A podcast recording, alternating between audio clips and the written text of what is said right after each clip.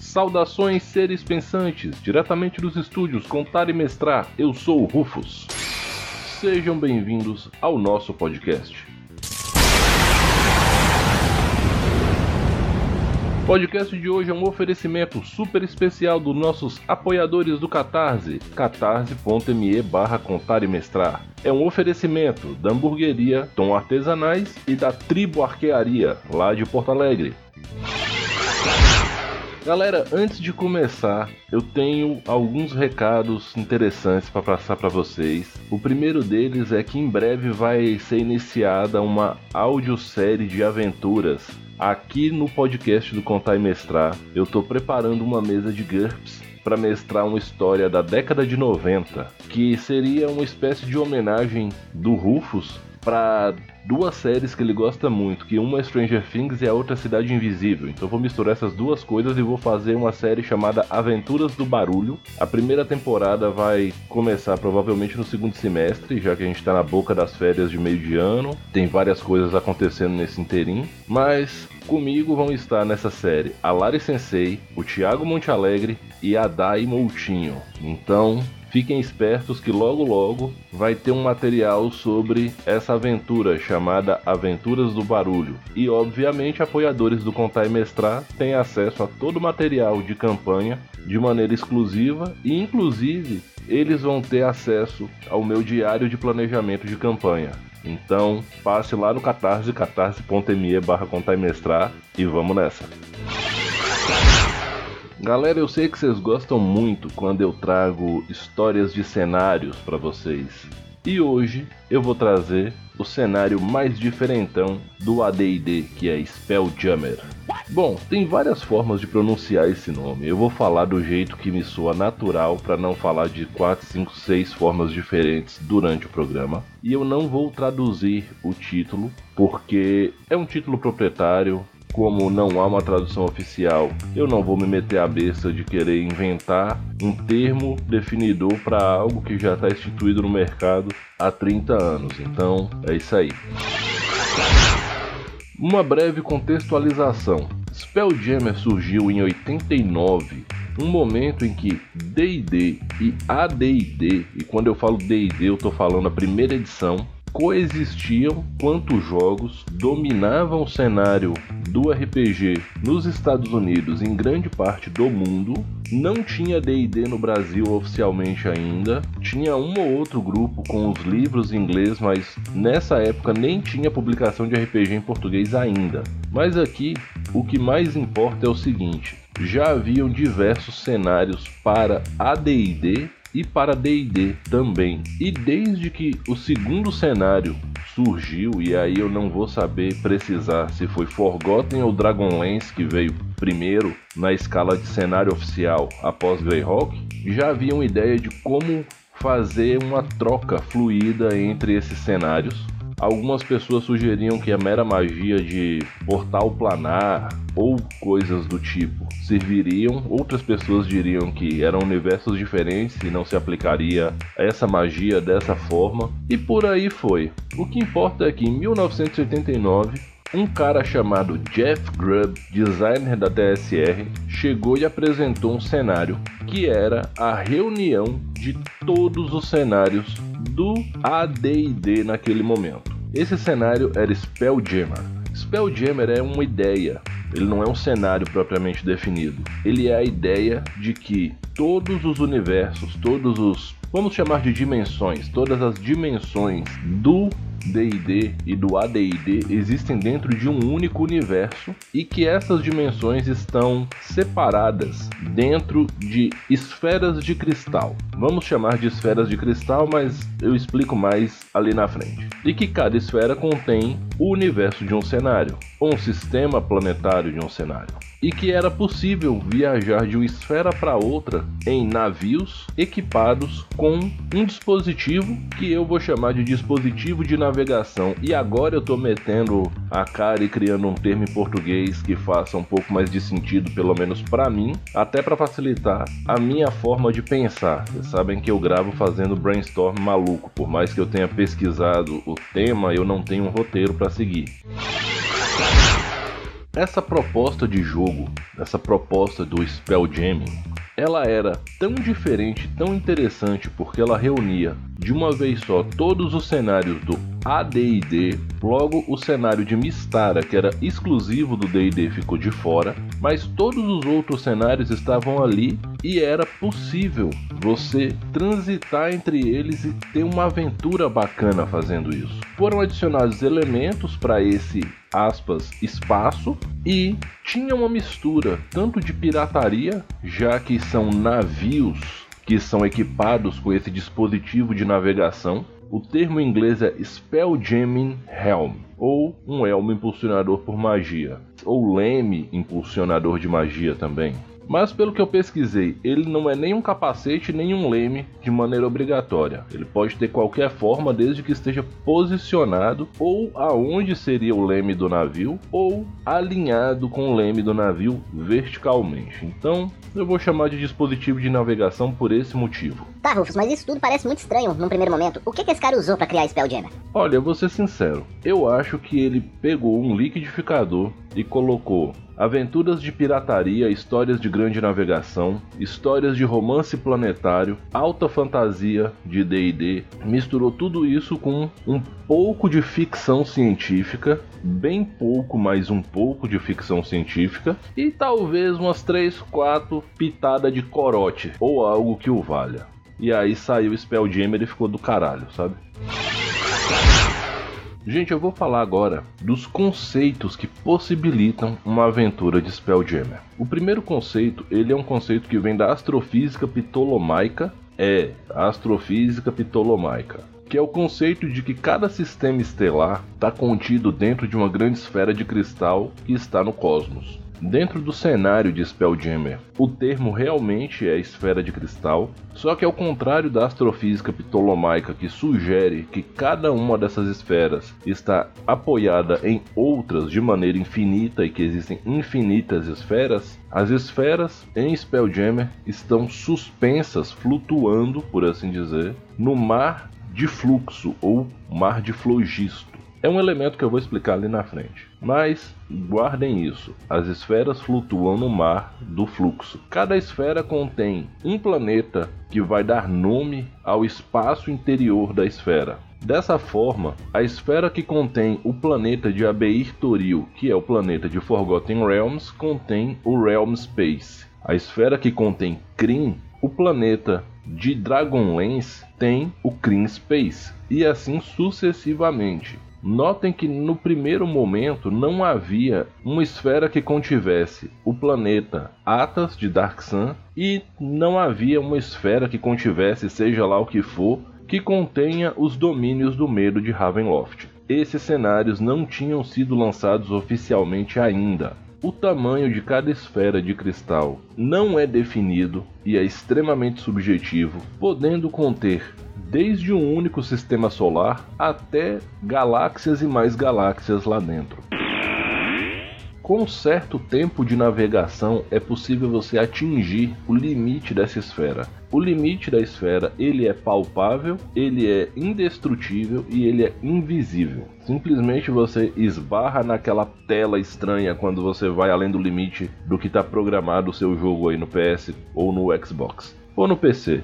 Porém, existem portais de abertura, e não é portal propriamente dito. Existem pequenas falhas na estrutura desses limites que permitem a passagem e não são bem falhas no sentido literal, é como se fosse uma rachadura e essa esfera é feita de um tecido maleável que é possível você abrir naquele ponto e passar. Algumas criaturas cósmicas, navios de Spelljammer e conjuradores treinados sabem como abrir essas passagens e transitar para o próximo conceito, que é o espaço selvagem.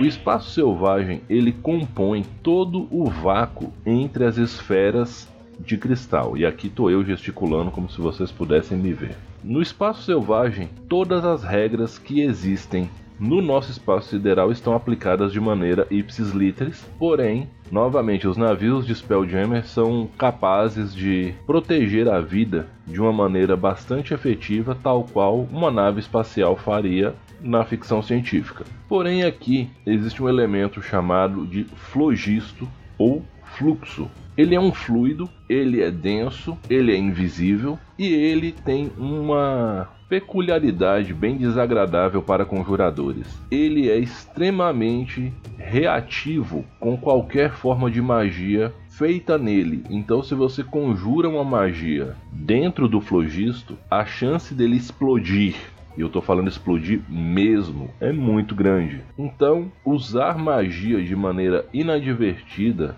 no fluxo é um convite a um TPK. Todo mundo morreu! Acabou. É simples assim. Porém, nem tudo é só desgraceira. Navegadores experientes conseguem identificar correntes no fluxo e usam essas correntes para se guiar, porque toda corrente ela sai de uma esfera e vai até outra. Então é possível navegar seguindo as correntes de fluxo com a certa aspas margem de segurança, porém existem correntes mais rápidas e correntes mais lentas. Em correntes mais lentas, você está mais suscetível às intempéries do espaço selvagem, que incluem meteoros, dragões espaciais, monstros espaciais de natureza diversa, piratas espaciais. E não, você não está ouvindo errado, piratas espaciais mesmo. Inclusive existe uma raça chamada Neoge, que é famosa pela pirataria de Spelljammer. Os Neoges são os bichos estranhos, eles têm um corpo de aranha, um pescoço comprido como se fosse uma naja e cara de cobra. É, essa coisa agradável. São piratas extremamente ferozes e habilidosos. E nessa brincadeira eu não expliquei só o que, que era o espaço selvagem, eu expliquei o que era o fluxo também. É importante dizer que o fluxo não existe dentro de nenhuma esfera de cristal. E até onde se sabe, nem as divindades mais comuns conseguem trazer o fluxo para dentro de uma esfera de cristal. Eu digo mais comuns porque existem supradivindades nos cenários de D&D, como Deus Criador de Dragonlance e como Al em Forgotten Realms. Então eu não sei se essas divindades aí ou uma Maiden of Pain da vida seriam capazes de manipular o fluxo, mas também não vou descartar essa hipótese. Os navios de Spelljammer. É o quê? É, é navio mesmo, viu, gente? Não, vocês não ouviram errado. Não são naves, não são foguetes, não são aviões, são navios. Exatamente isso, navios como os navios de pirata e etc e tal, só que em Spelljammer eles têm um pouco mais de liberdade de forma, já que eles não precisam necessariamente navegar na água, embora seja conveniente que eles possam fazê-lo por quê? Primeiro ponto, navios de Spelljammer voam na atmosfera, mas podem navegar. E eles vão ter que aterrissar em algum lugar, então que seja na água, mais tranquilo. Só que além de poder voar e navio voador não é novidade para nenhum cenário de fantasia medieval, mas eles podem ganhar o espaço. Ao infinito e além! E isso só é possível graças ao dispositivo de navegação. O termo inglês é Spelljamming Helm, como eu falei ali atrás. A tradução literal seria Elmo de Spelljammer ou Leme de Spelljammer, mas, novamente repetindo, ele não tem obrigatoriedade nem de ser um capacete, nem de ser um leme. Ele pode ser qualquer coisa. Então, eu vou chamar de dispositivo de navegação mesmo.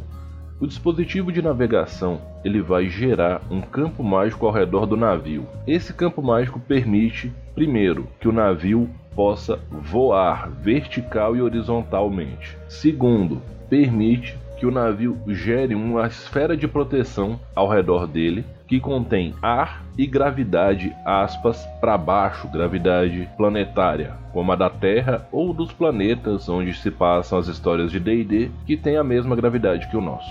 E graças a esse dispositivo de navegação, os navios podem ser utilizados para viajar no espaço. Não há necessidade de ser uma nave fechada e etc e tal. Ele deve ser operado por um conjurador de magia. Existem dispositivos dedicados à magia arcana e dedicados à magia divina, mas os mais comuns não fazem distinção entre o tipo de conjurador que vai operá-lo. Na prática, o dispositivo de navegação ele é uma ferramenta que permite converter magia em força motriz para esse navio e suporte vital. E não, ele não é autorrenovável nem infinito. Embora possa variar, o comum é que um dispositivo de navegação consiga gerar suporte vital para 3 meses. Uma coisa bem interessante é o seguinte: nos textos originais de Spelljammer existia uma raça alienígena chamada Arcane, que eram os únicos fabricantes e comerciantes conhecidos dos dispositivos de navegação. Eu não sei o que a Wizards pretende fazer em relação a isso na quinta edição.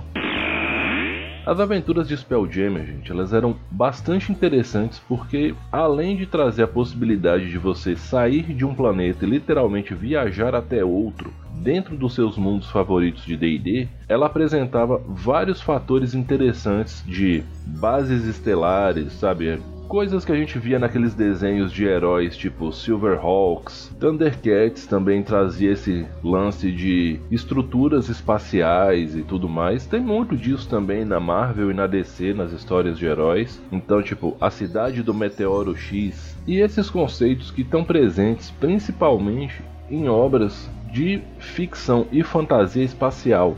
Star Wars não é a única obra nesse sentido. A gente tem vários outros títulos, várias outras franquias que também trabalham dessa forma. Acho que os dois nomes mais difundidos ao longo do tempo são Star Wars e Star Trek, mas existe Babylon 5, Battlestar Galactica e até mesmo Duna. E tem um outro lance que Spelljammer traz muito forte, que são as aventuras de pirataria.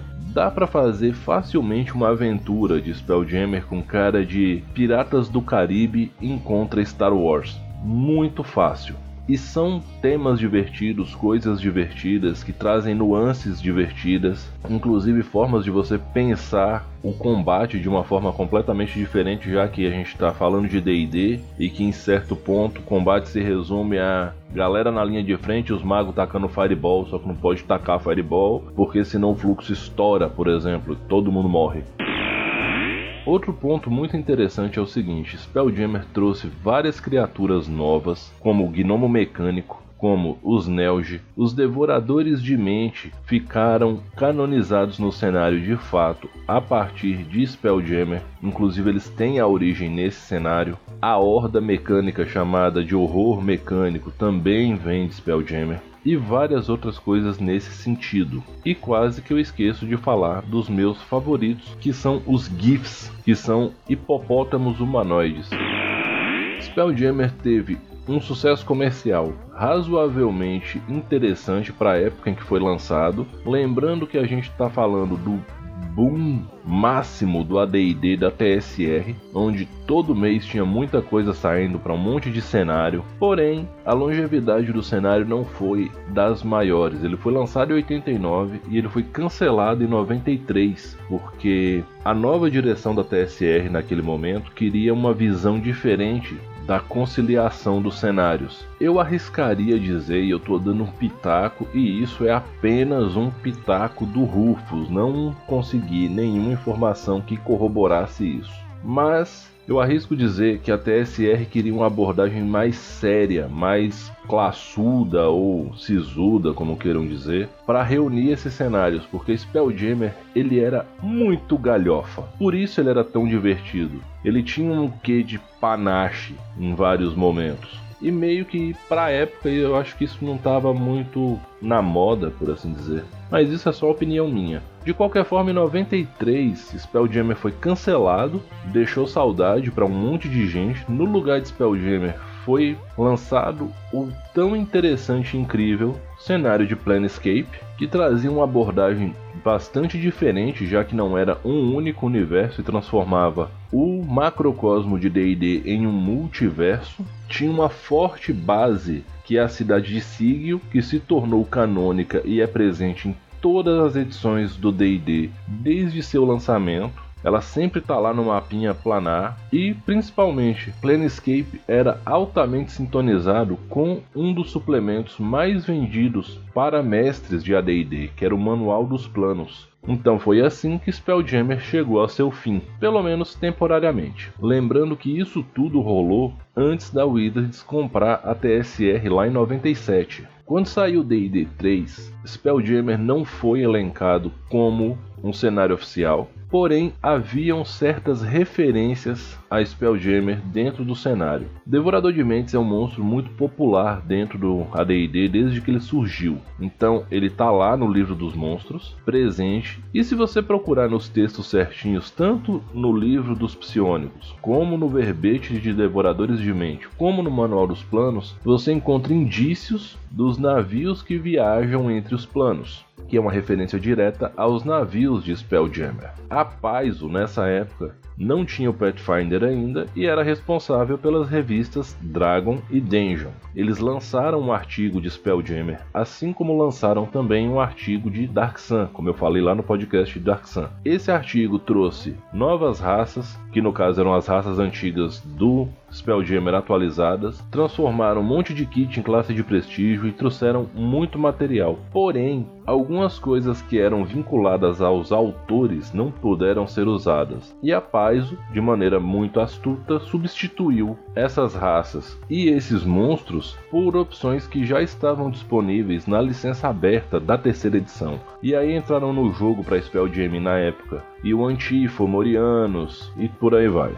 E a Wizards, que não é boba e nem nada, quando viu que a recepção da revista Dungeon número 92, que trouxe esse material, foi muito boa, o que, que eles fizeram? No suplemento Lords of Madness, que é um suplemento só sobre aberrações e bichos do Far Helm e coisas estranhas e devoradores de mente e poderes psíquicos, eles foram lá, trouxeram os Nelge, que são antagonistas clássicos do cenário de Spelljammer em estatísticas atualizadas para o D&D 3.5. De tabela trouxeram também alguns navios de Spelljamming, então o cafuné na galera estava feito.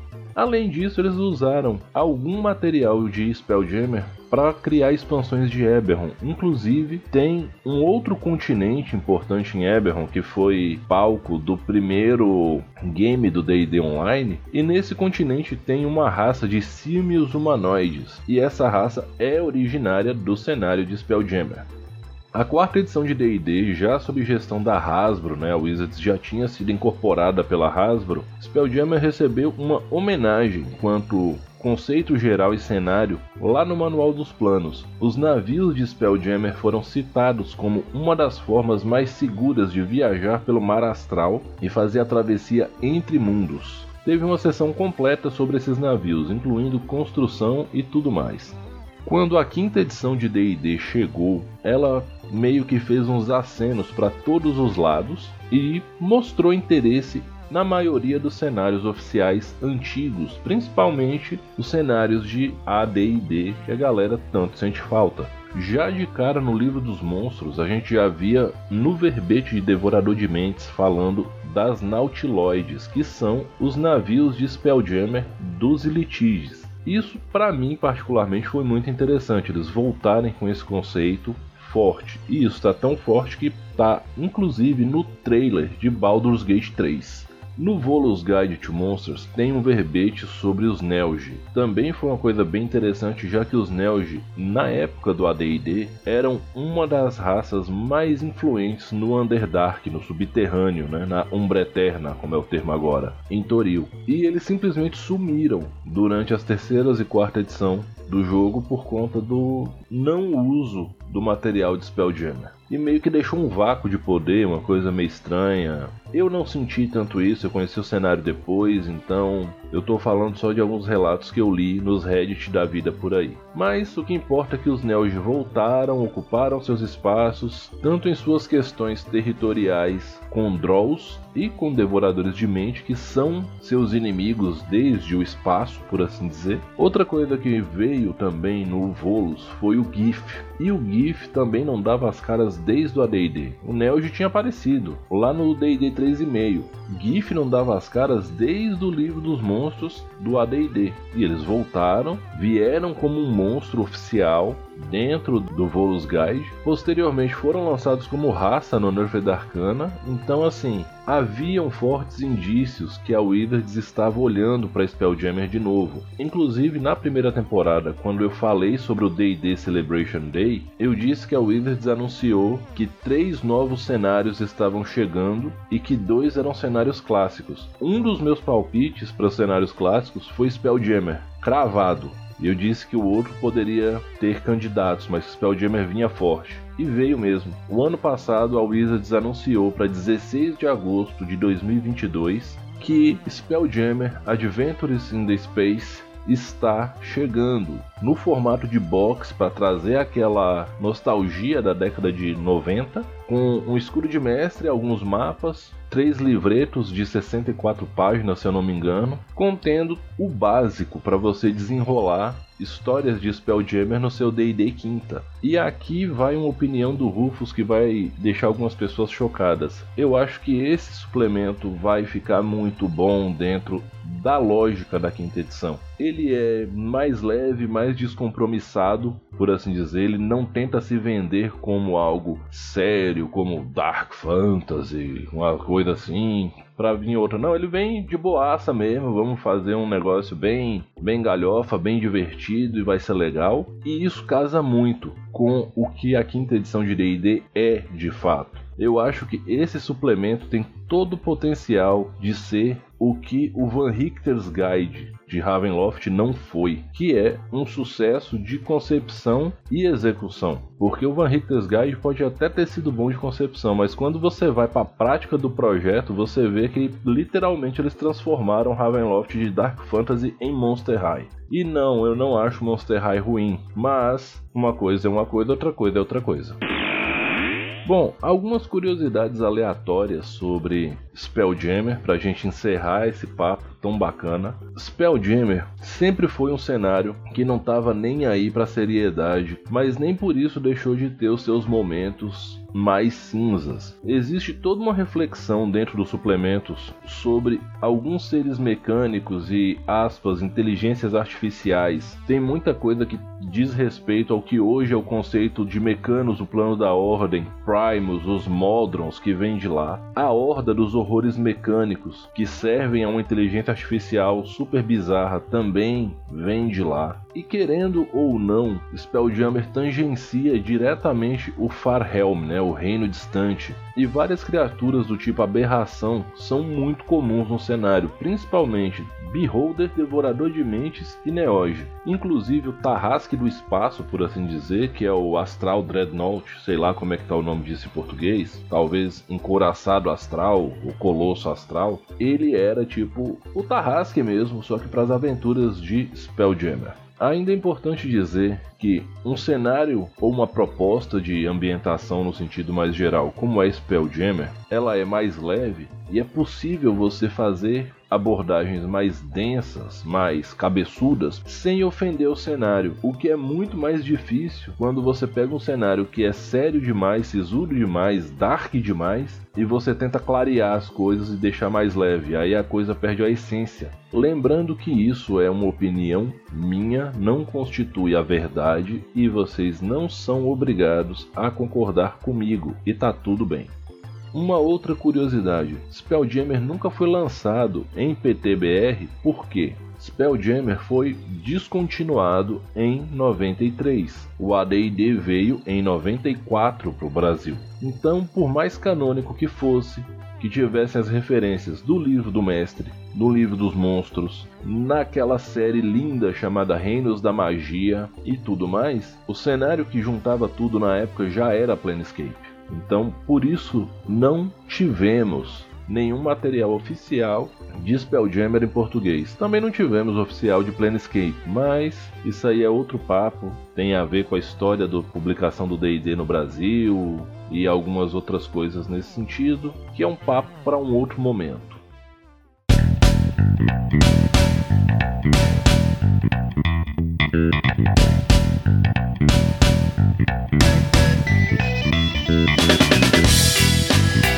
Galera, eu espero que vocês tenham gostado dessa conversa sobre Spelljammer. É um cenário bacana, na verdade eu gosto de dizer que é mais uma ambientação do que um cenário. Se vocês quiserem que eu traga mais sobre esse cenário, mandem mensagens para mim, arroba no Instagram e no Twitter. Me mandem e-mail contaimestrar.gmail.com Me mandem um sinal de fumaça, uma mensagem no Anchor. Só não vale contato telepático, tá bom? Esse programa ele é um oferecimento de todos os nossos apoiadores do Catarse, catarse.me barra contaimestrar. Com apoios a partir de R$ reais, vocês me ajudam a manter viva a minha missão de descomplicar o RPG e mostrar para todo mundo que mestrar não é difícil. Esse programa é um oferecimento da hamburgueria Tom Artesanais, onde o meu amigo Júnior faz hambúrgueres absurdos. E se você está ouvindo esse podcast, fique esperto, vá lá, faça seu pedido e diga que foi o Rafa do Contar e Mestrar que te indicou. Isso vai te garantir 15% de desconto no primeiro pedido. Como campanha é melhor que one shot, você posta o rango no Insta, marca arroba Tom Artesanais e arroba Contar e Mestrar e o seu segundo pedido também sai com 15% de desconto. Fãs do Arqueiro Verde e do Gavião Arqueiro, fiquem ligados porque a tribo Tiro com Arco é a escola de arqueria moderna mais bacana que você vai encontrar. Lá o meu amigo Ozai vai te ensinar a atirar com arco e flecha, com técnica, competência. As aulas são na Arena Geraldo Santana, Avenida Bento Gonçalves 1313 lá em Porto Alegre. O cara ensina com amor, paixão, dedicação, segurança biológica e técnica, então você pode ir tranquilo para suas aulas e tem práticas muito legais, inclusive tem Archer e Tag. Se você não é de Porto Alegre, entre em contato com ele pelo Instagram arroba a tribo tiro com arco e marque as suas aulas por videoconferência. Por fim, esse programa é um oferecimento do Sebo do Anderson, arroba Nerd Poesia. Lá você vai encontrar quadrinhos, mangás, plaquinhas e ímãs, tudo com muita qualidade. Ele tem uma loja na Shopee também e ele envia para todo o Brasil. O cara é super legal. Entre em contato, sua próxima leitura pode estar te esperando lá. E ele tem muita coisa bacana dos quadrinhos da década de 90, inclusive em formatinho. Não deixem de conferir arroba nerdpoesia. Galera, como eu sempre digo no final, respeitem-se, divirtam-se, dividam o lanche. Galera, a gente está com aumento sensível do número de casos e mortes por Covid em notícias oficiais. Mais do que nunca, mantenham o álcool gel por perto. Usem máscara, independente da orientação de não usar. É mais seguro continuar por enquanto. Mantenham as vacinas em dia e, por favor, vacinem as crianças de vocês. Mais uma vez, respeitem-se, divirtam-se. Eu sou o Rufus. Esse foi o podcast do Contar e Mestrar. Um abração e até a próxima.